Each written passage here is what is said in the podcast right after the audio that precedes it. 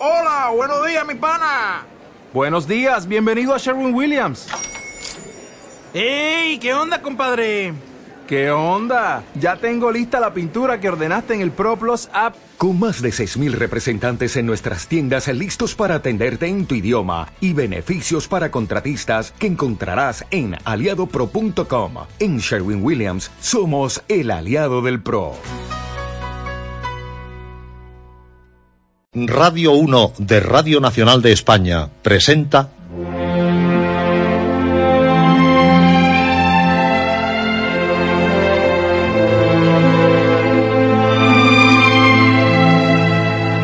Historias.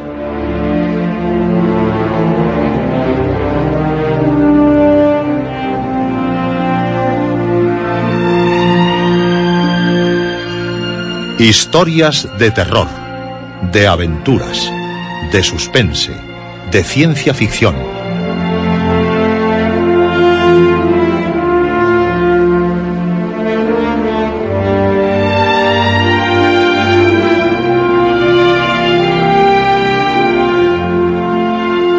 Un programa escrito y dirigido por Juan José Plans. Esta noche la madriguera del gusano blanco. Quinta parte.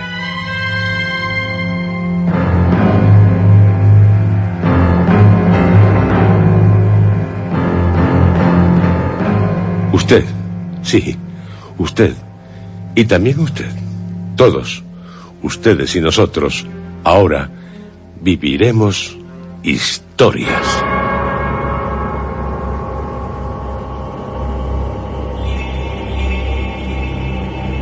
En esta noche se lo seguirán pasando de miedo con miedo con una aterradora historia.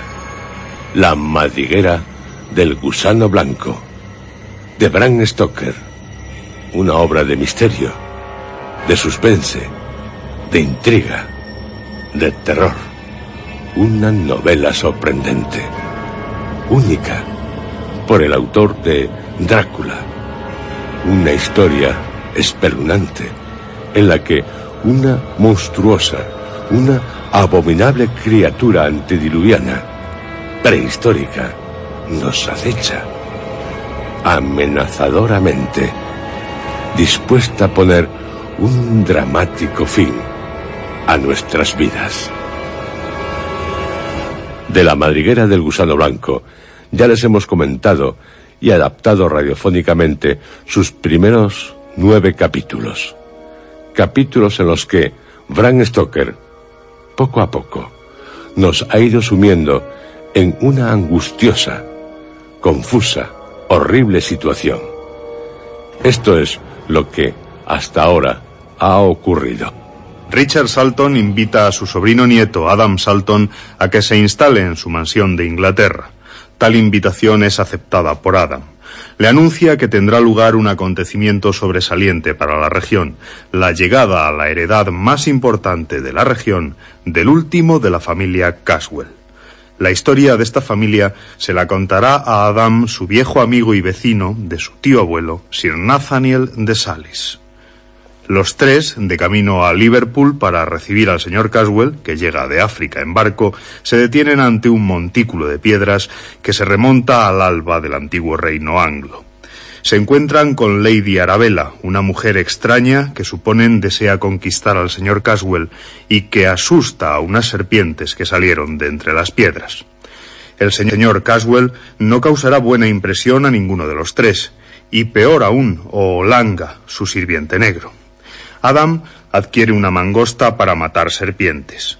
En la fiesta de bienvenida al señor Caswell conocerá a dos hermosas jóvenes, Lila y Mimi, nietas de Michael Watford, uno de los arrendatarios de Caswell, quedándose prendado por Mimi de padre inglés y madre birmana. Sir Nathaniel le habla de la posibilidad de la supervivencia en la región de animales prehistóricos más allá del tiempo en que se supone se extinguieron. La mansión, que se conoce por Diana's Grove, la de Lady Arabella, se llamaba antiguamente la madriguera del gusano blanco.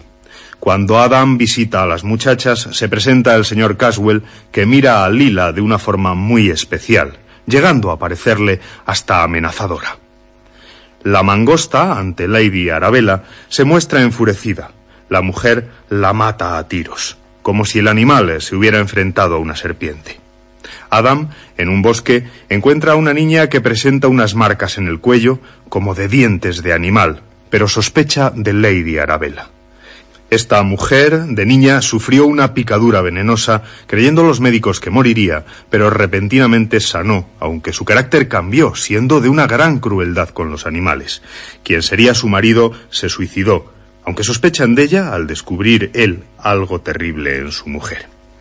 Según Sir Nathaniel, Lady Arabella está bajo el poder del gusano blanco. Adam pone a prueba la capacidad de Olanga para oler a muerte. El africano se aterra a la entrada de una profunda caverna por las tierras de Diana's Grove. Y, en esta noche, seguimos adentrándonos en el horror de la madriguera del gusano blanco.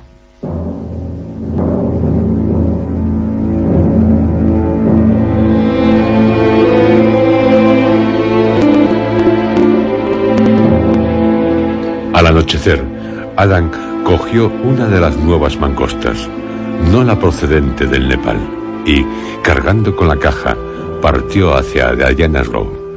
Cerca de la puerta de entrada se encontró con Lady Arabella, que estaba vestida como de costumbre, con un ajustado vestido blanco que hacía resaltar su esbelta figura.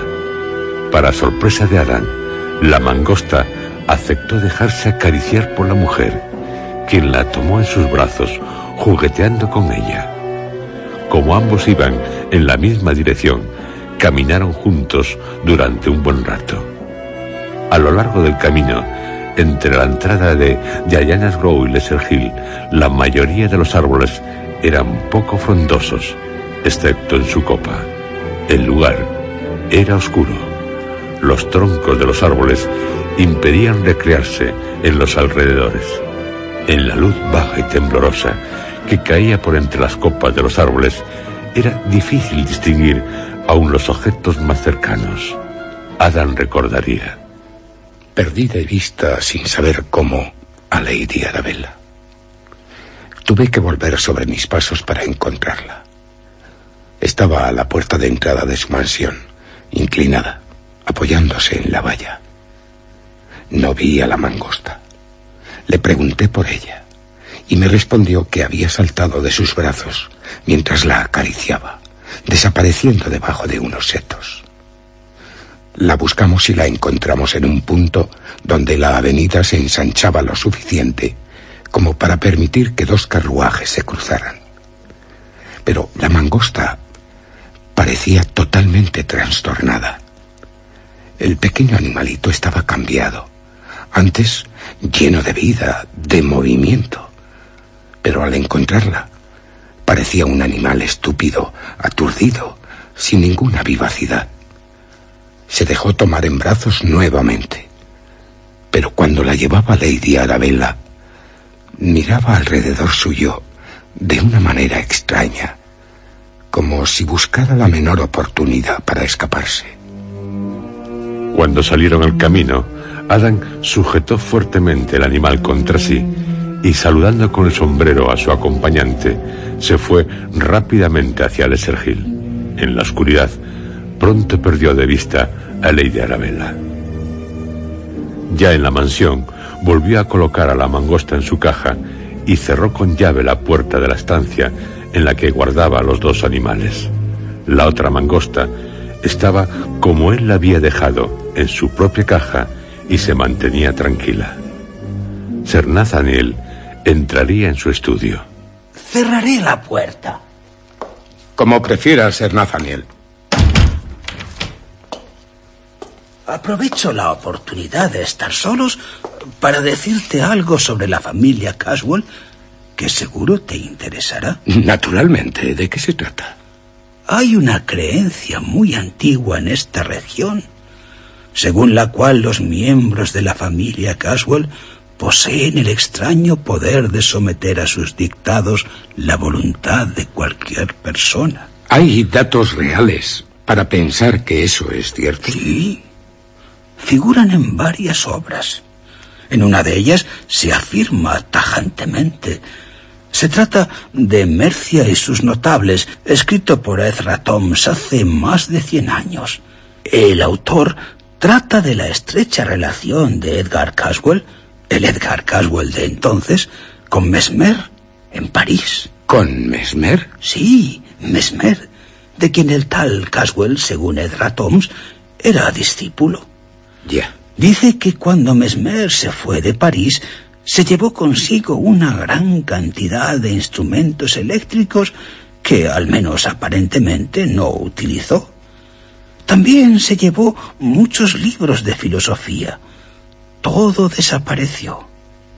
En una ocasión le dijo a un amigo que se los había regalado a un antiguo alumno. Habló de legar, algo extraño, porque eh, públicamente nunca lo manifestó Mesmer. El caso es que tales instrumentos no se encontraron jamás. Qué extraño y qué interesante. Un Caswell, alumno de Mesmer. ¿Sí? ¿Quién es? Un sirviente, señor. Pase. ¿Qué ocurre? Señor Adam, en la estancia en la que usted entró al llegar, cerrándola con llave. ¿Qué? Se escucha un ruido muy extraño. Venga conmigo, Sir Nathaniel. Adam se apresuró en llegar a tal estancia, seguido por Sir Nathaniel. Habiendo cerrado la puerta tras ellos, Adam abrió la caja grande que contenía las cajas de las mangostas. De una de ellas no salía sonido alguno, pero de la otra se escuchaba un turbulento ruido, una gran agitación. Abriendo las dos cajas, se dieron cuenta de que el alboroto lo causaba la mangosta del Nepal, que se tranquilizó al momento. En la otra caja, la mangosta que había llevado consigo Adams a Diana's Grove y que había tenido en sus brazos Lady Arabella, estaba muerta, estrangulada.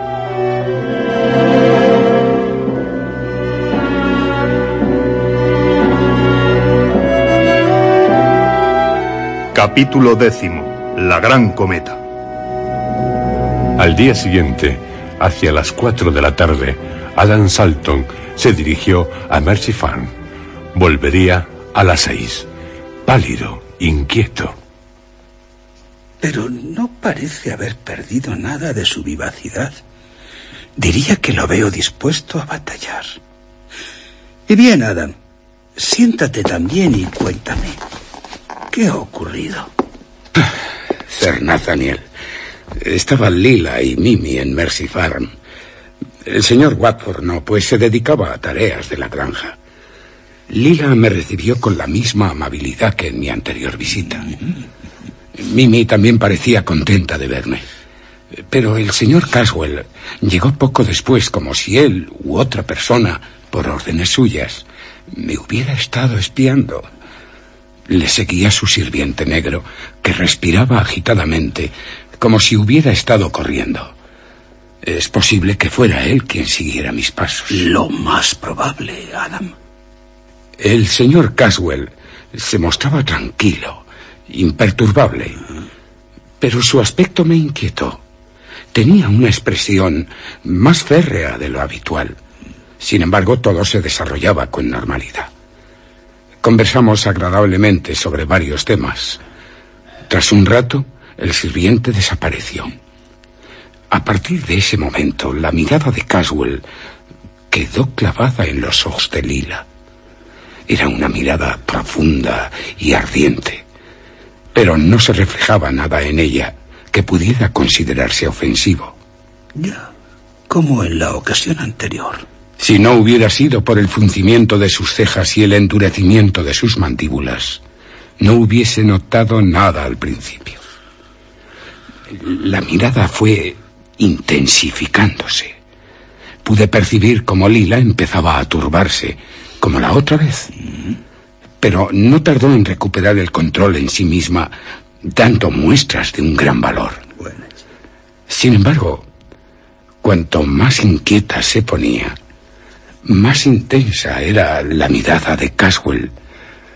Me, me, pareció evidente que de una u otra manera se estaba librando una batalla. Después de unos instantes, Caswell comenzó a mirar furtivamente a su alrededor.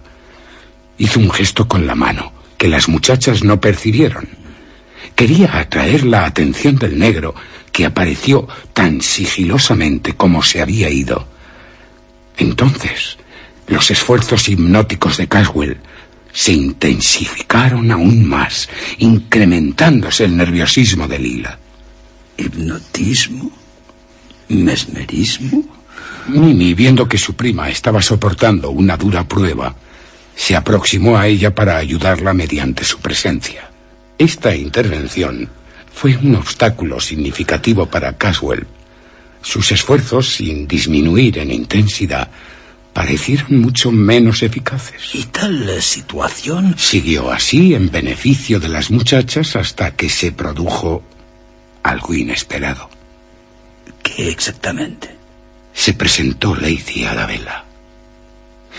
La verdad es que yo la había visto venir a través del ventanal. ¿Y qué hizo? Sin decir palabras se colocó al lado de Caswell. Tuve la sensación de asistir a, a un combate muy peculiar que cuanto más se prolongaba, más fiero se hacía. Las fuerzas unidas de Caswell, Lady Arabella y el negro se hacían muy peligrosas. La situación era horrible para nosotros, no para ellos, cuyo comportamiento en el sur de los Estados Unidos les hubiera supuesto el ser condenados a muerte. En términos deportivos, era un combate al finish, una lucha sin cuartel. Resultaba evidente que el grupo formado por esos malditos no cedería en sus esfuerzos hasta imponer su terrible poder. Oh, una situación realmente angustiosa. Para Lila la tensión comenzó a ser fatal. Se puso pálida. Una palidez que era desigual, indicando que tenía alterados los nervios. Estaba tan agitada como jamás la había visto. Y aunque luchaba con mucha valentía, comencé a darme cuenta de que sus piernas apenas la sostenían. Una docena de veces pareció estar al borde del desvanecimiento. Pero, dirigiendo la mirada a Mimi, reanudaba el combate con todas sus fuerzas. ¿Y el señor Caswell? Ya había perdido su aspecto pasivo. Sus ojos ardían. Era como un antiguo romano, pero con la furia del berserker. ¿De un berserker? ¿Un hombre oso? Exactamente. Sus compañeros habían adquirido en parte esa misma actitud. Lady Arabella parecía inhumana, sin alma, como si reencarnara una de esas antiguas leyendas en las que los humanos dejan de serlo por alguna mutación o por resucitar en ellos un salvaje primitivismo. ¿Qué me dice de Olanga? En cuanto a este puedo decirle que solamente la sangre fría que creo tener me impidió de aniquilarle allí mismo, sin previo aviso y sin guardar reglas de ningún juego. Pero... Pero Lila... No sé... Lila... Lila, presa de un terror mortal, permanecía silenciosa, mientras se defendía desesperadamente. Mimi se aplicaba, con sorprendente concentración, a apoyarla. ¿Y tú, Adam? Mi voluntad parecía estar enjaulada. Fue como si todas mis facultades, salvo las de la percepción, ya no me pertenecieran. Y llegamos a un impasse.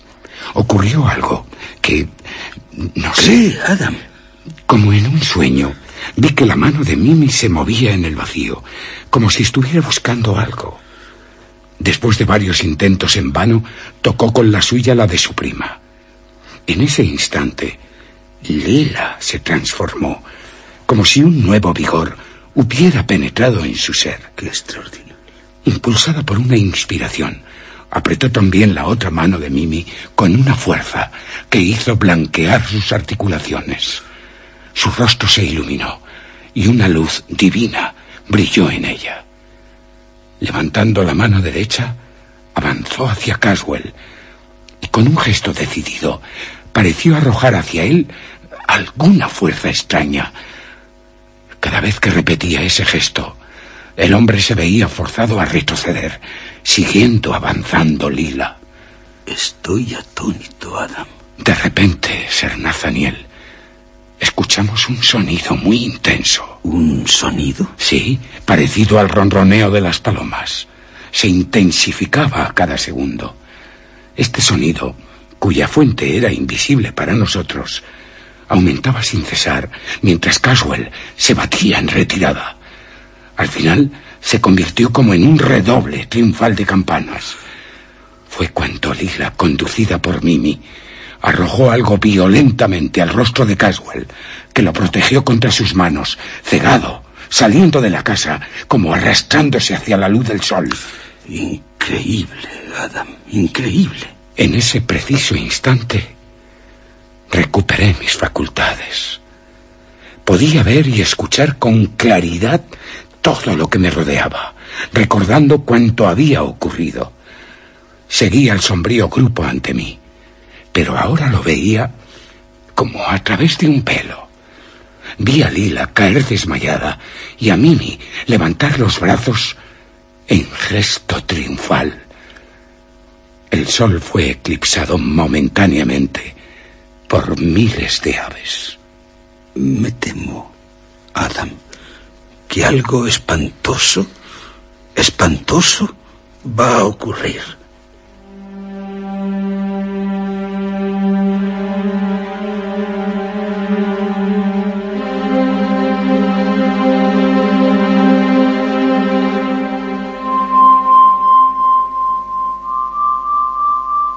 A la mañana siguiente, la luz del día reveló la presencia del peligro que les amenazaba.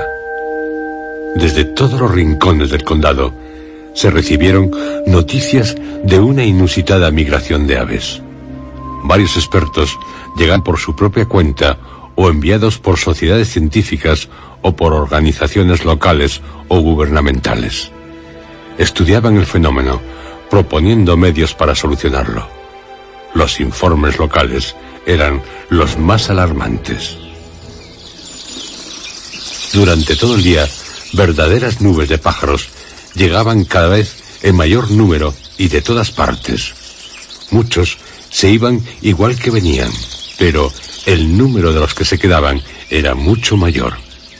Cada pájaro parecía producir con su canto una nota de temor, de angustia, de interrogación. El ruido de los aleteos no cesaba. Todo lo contrario, iba en aumento. El aire estaba lleno de una sorda palpitación.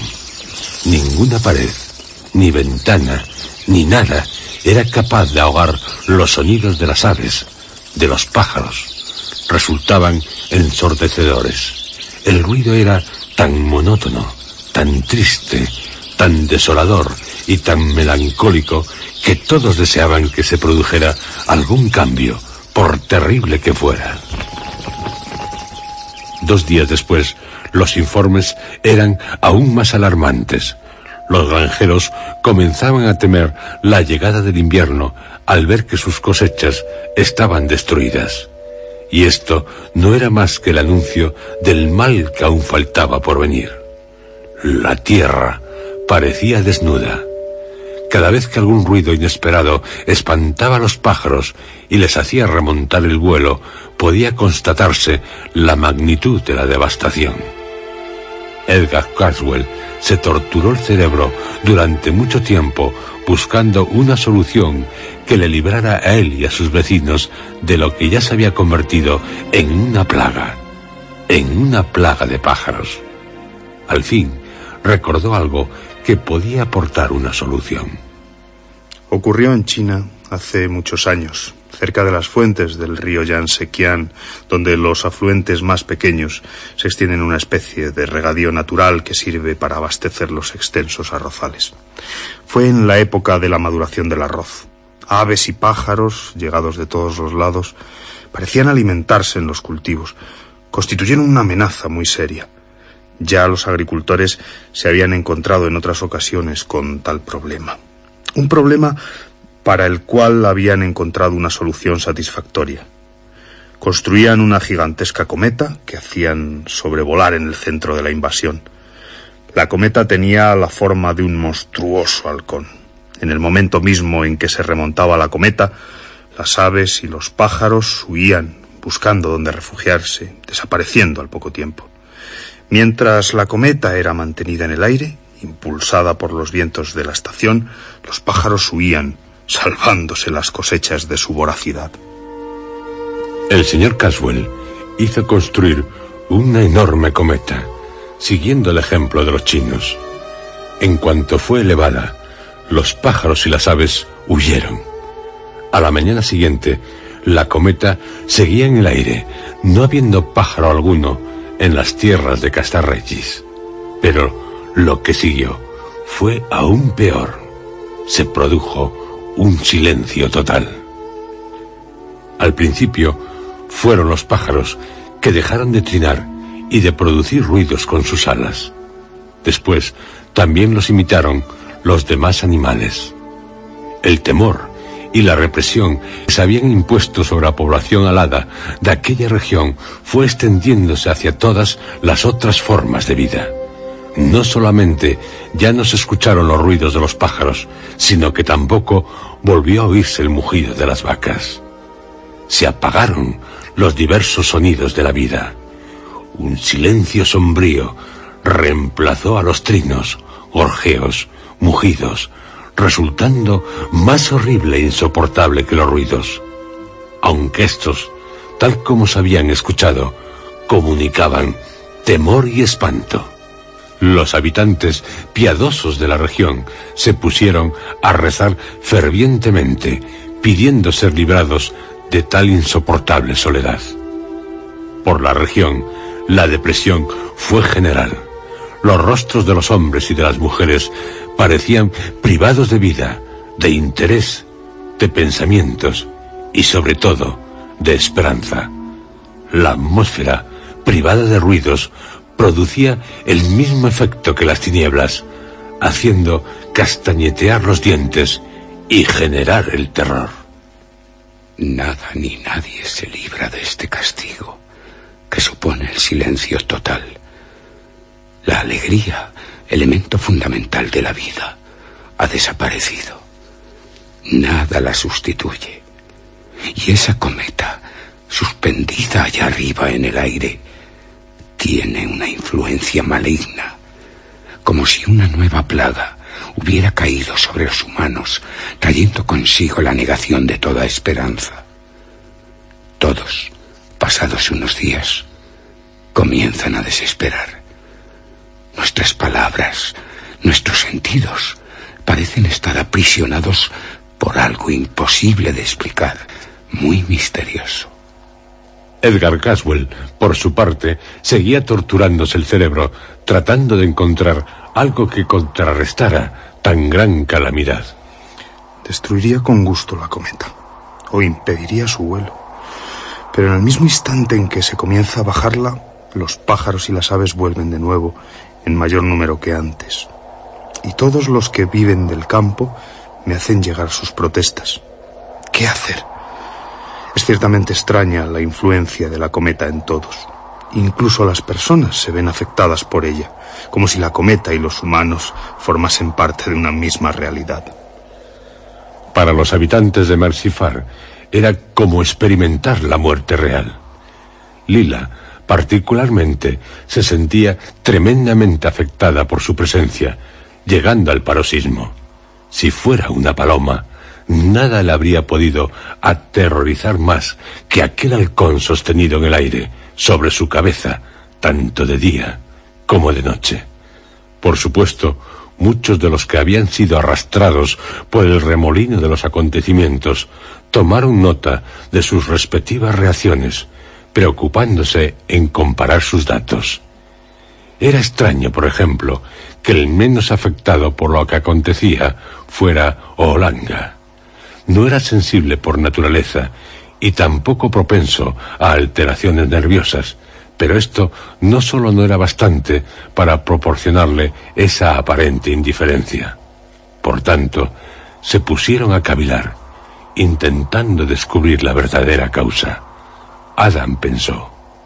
Orlando encuentra en el silencio una compensación personal, fundada sobre todo en el sufrimiento que ve experimentar a todos los que le rodean.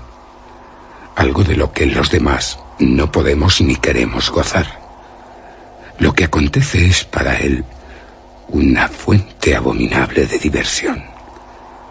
La fría naturaleza de Lady Arabella la inmuniza contra todo lo que tenga que ver con el dolor o los problemas de otros. Edgar Caswell es demasiado orgulloso de sí mismo y demasiado duro para reconocer hasta qué punto afecta el silencio a los demás. Si no le importa la gente, menos los animales. Pero mi tío abuelo y Sir Nathaniel de Salis están muy preocupados por lo que está ocurriendo, en parte por la generosidad de sus corazones. Ninguno de los dos puede ver sufrir sin conmoverse, aunque se trate de unos insignificantes pajarillos, pero al mismo tiempo reconocen que sin la presencia de la cometa de Caswell, las tierras serían pasto de la voracidad de las aves. También han de proteger sus haciendas. De lo contrario, acabarán en la ruina.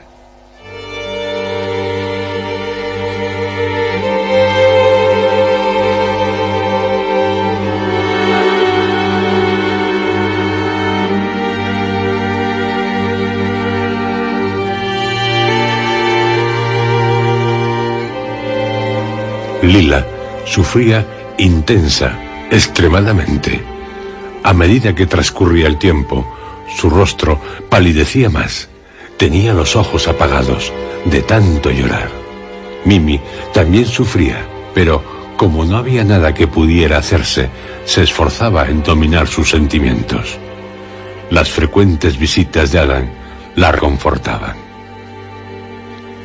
Así finaliza el capítulo décimo de La madriguera del gusano blanco, la invasión de las aves, de los pájaros y el silencio. ¿Inspiraría algo este capítulo a Daphne du Maurier para su novela corta Los pájaros, de la que Alfred Hitchcock hizo una extraordinaria adaptación cinematográfica? Los pájaros se publicó en 1952.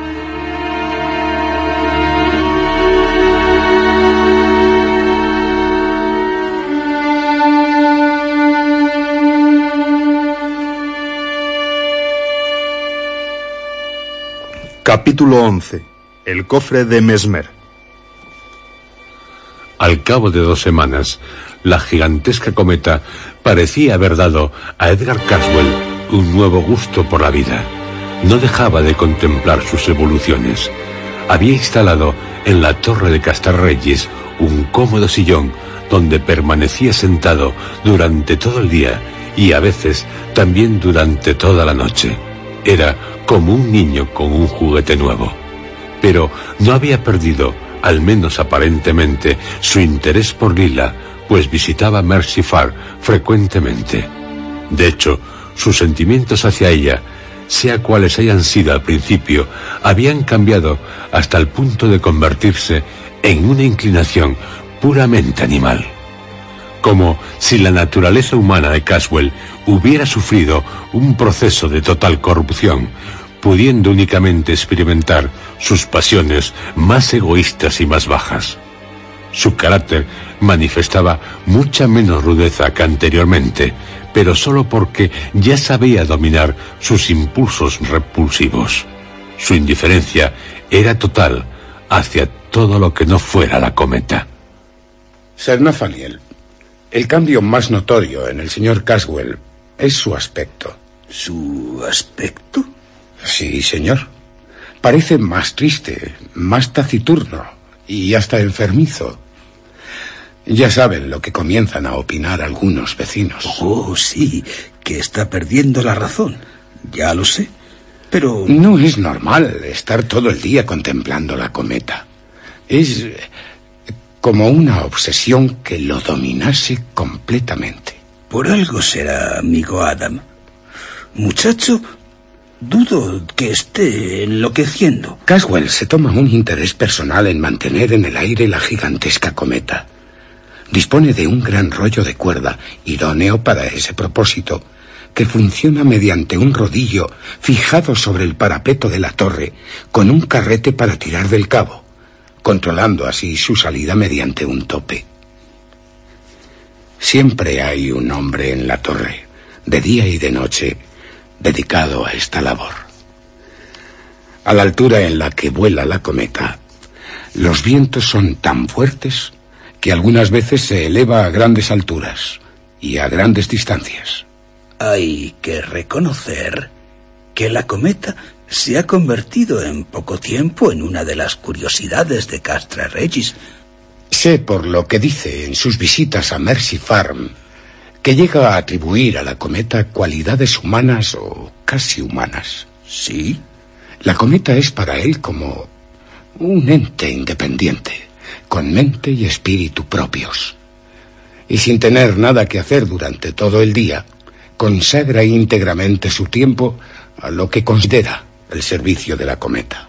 Ha encontrado un nuevo placer, un nuevo objetivo para su vida. Y más, Ser Nathaniel. Recuerda el viejo juego de niños de enviarles mensajes a las cometas. Oh, sí, sí, se envían papeles cortados circularmente con un agujero en medio, haciéndolos pasar así por la cuerda de la cometa. El viento los empuja hasta ella. Efectivamente. ¿Y tal juego con el señor Caswell? Pues es el que practica durante horas enteras. Envía cientos de mensajes y escritos para saber lo que piensa la cometa. Lo que piensa la cometa. La cometa, según él, es capaz de pensar y ahora también habla con ella.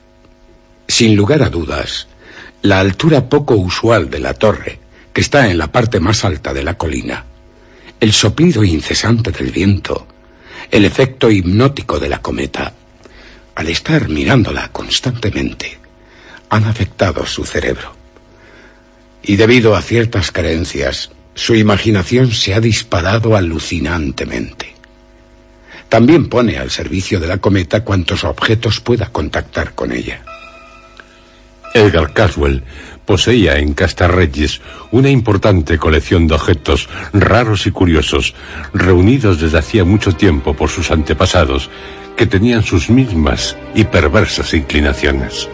Así, había todo tipo de especímenes antropológicos, recientes y remotos, coleccionados al azar en los numerosos viajes efectuados por los Caswell. Vestigios de tumbas y momias egipcias, curiosidades provenientes de Australia, de Nueva Zelanda, de los mares del sur, ídolos e imágenes desde iconos tártaros a objetos de culto del antiguo Egipto, Persia y la India, instrumentos de muerte y de tortura de los indios americanos y sobre todo una gran colección de armas letales de todas clases y procedencias. Estiletes chinos, dagas de doble filo, cimitarras de Afganistán, hechas para partir un cuerpo en dos de un tajo, puñales mágicos del Tíbet, los terribles kurki de los Gurkhas y otras armas similares típicas de otras castas indostanas. Navajas de Italia, de España, algunos cuchillos que habían llevado tratantes de esclavos por el Mississippi.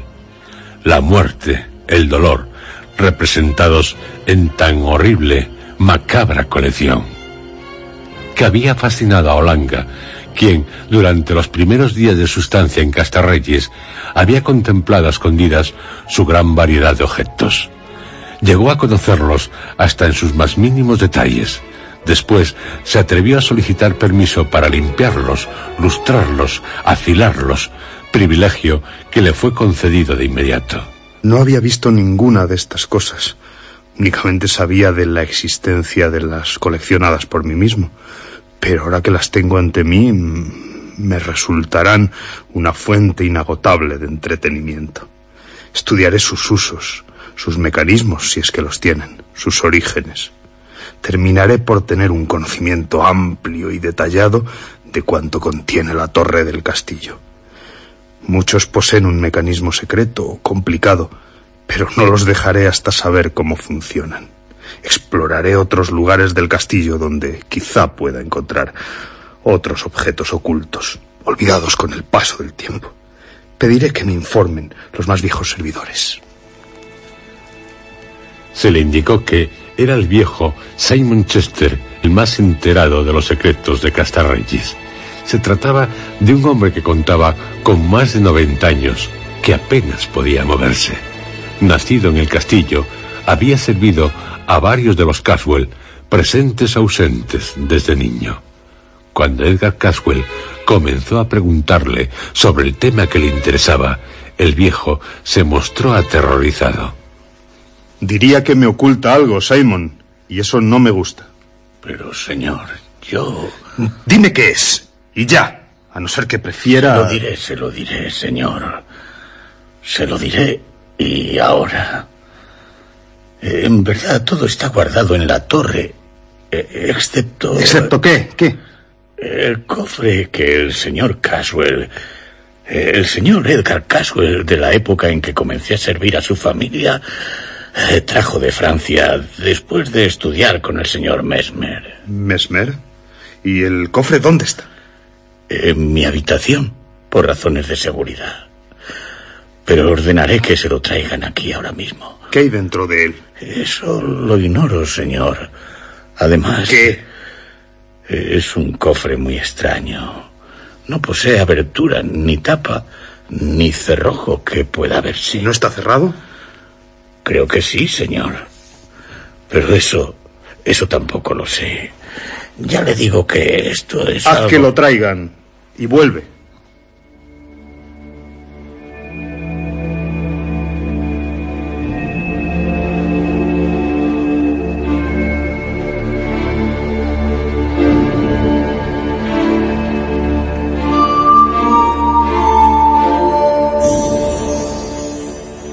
El pesado cofre, rodeado por barras de acero, pero sin tapa ni cerradura, fue llevado por dos sirvientes a la habitación en la que estaba el señor Caswell. El viejo Simon se reunió con su amo. Cierra la puerta. Y ahora dime, ¿cómo se abre este cofre? No lo sé, señor. Acercaos. Señor, yo... Nunca lo has abierto. Oh, no, no, señor. ¿Cómo iba a hacer tal cosa? Me fue confiado junto con lo demás por quien fue mi señor. Hubiera faltado a mi palabra. No, admirable. Nunca habló con nadie del cofre. O le preguntaron. ¿Alguien lo observó? Oh, señor, se lo suplico. No lo toque. Que no lo toque. No, no intente abrirlo, señor. ¿Y por qué? Eh, Seguramente contiene los secretos que el señor Mesmer, el doctor Mesmer, confió a mi amo. Y fue su ruina. ¿Qué quiere decir? Explíquese, ¿de qué ruina está hablando? Señor, según dicen, eh, vuestro ancestro vendió su alma al diablo. Y yo, que pensaba que aquella época y los males que trajo sobre nosotros había pasado para siempre. Bien, basta. Puede irse, pero permanece en tu habitación. O en cualquier otro lugar en el que también estés localizable fácilmente. Puede que te necesite. El sirviente, tras inclinarse respetuosamente, se fue temblando, sin pronunciar una sola palabra.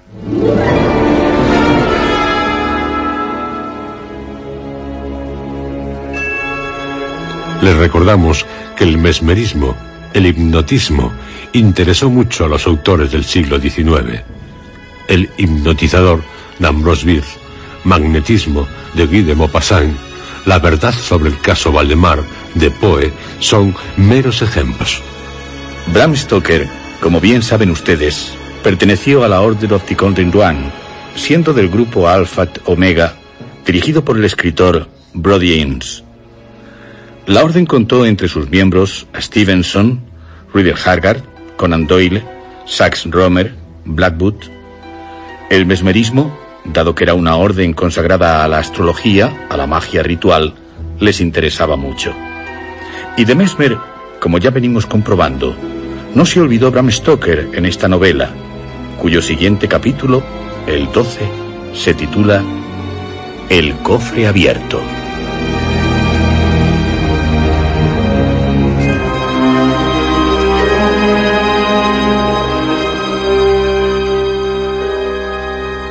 Edgar Caswell, ya solo en una de las estancias de la torre, cerró la puerta y colocó un paño sobre el ojo de la cerradura para evitar el ser espiado.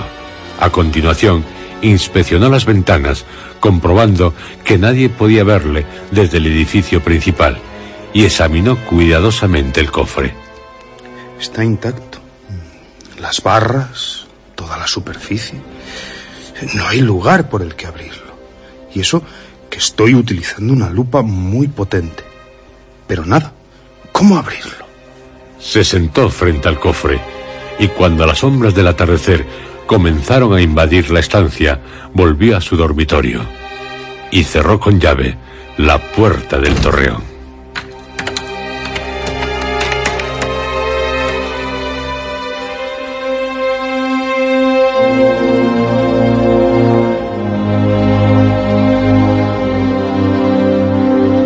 Al día siguiente, bien temprano, reanudó su paciente pero infructuoso estudio del cofre. Continuó así durante todo el día, con idéntico resultado, lo cual le humilló y le crispó, levantándole un fuerte dolor de cabeza. El resultado de la prolongada tensión se puso de manifiesto posteriormente.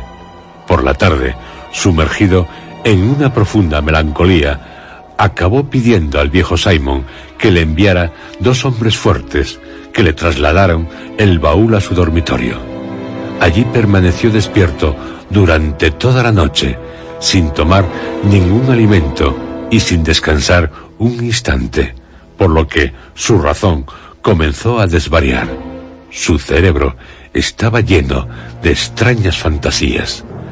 Tendido sobre la cama, no dejaba de pensar en el cofre. Al tiempo, se rendía al silencio y a la oscuridad. Diría que mi cerebro actúa libremente. Maneja como se le antoja mi memoria. Miles de incidentes olvidados o apenas vuelven. Y fragmentos de conversaciones y de teorías antiguas. Y oigo ese rumor de alas. El que hacían las aves y los pájaros antes de hacer volar la cometa. Sí, estoy satisfecho de cómo trabaja mi mente, aunque no la pueda controlar. Puede surgir alguna solución.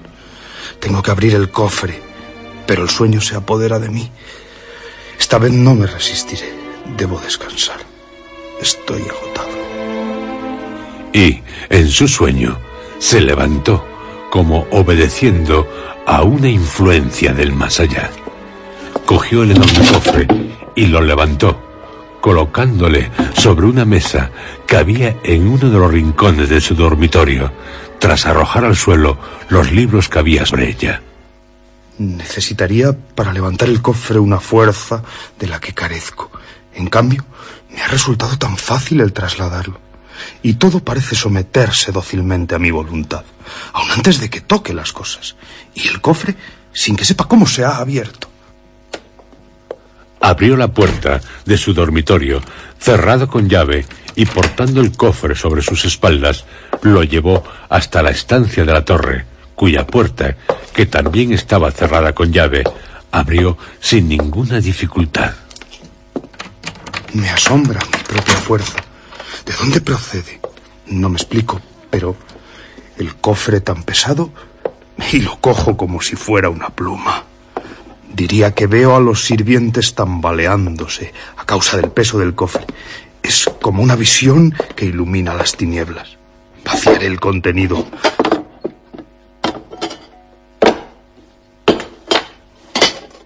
¡Oh! ¡Cuántos objetos raros, extraños! Piezas de vidrio y de metal. Soy consciente de que estoy durmiendo y de actuar obedeciendo a una autoridad invisible, desconocida, y no siguiendo ningún plan concebido por mí mismo.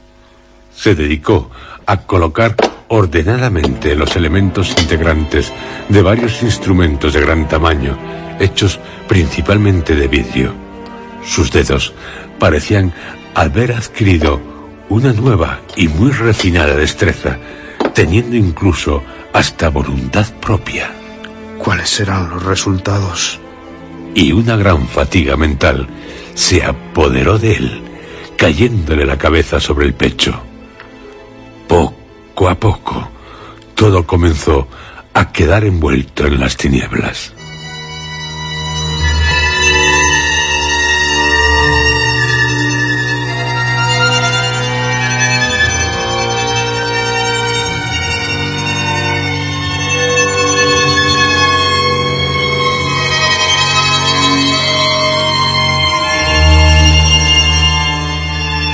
Sí, así, poco a poco, nos adentramos más en un desconcertante, inquietante misterio. ¿Qué está pasando en las tierras del antiguo reino de Mercia?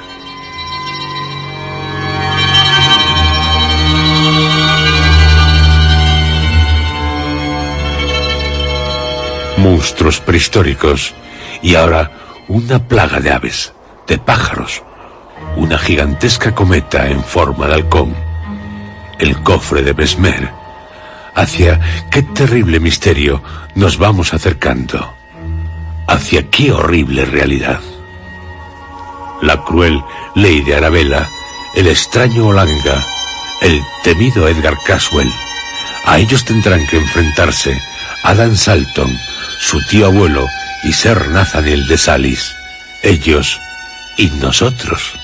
Sí, nosotros, porque seguimos viviendo la historia que ellos viven. Una historia que a todos nos tiene en vilo. Porque, ¿qué podrá suceder?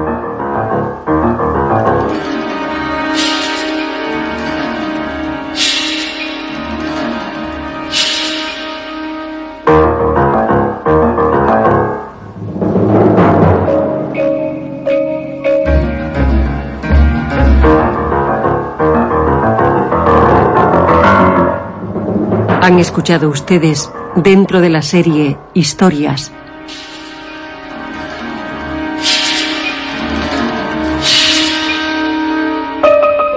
La madriguera del gusano blanco. Quinta parte.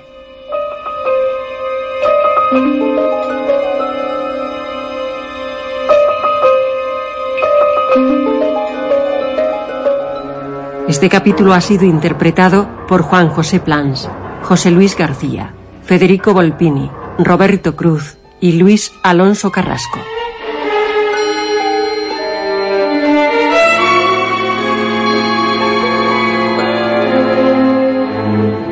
Efectos especiales, Joaquín Úbeda. Realización técnica, Armando Multedo y Adolfo Abarca. Dirección, Juan José Plans.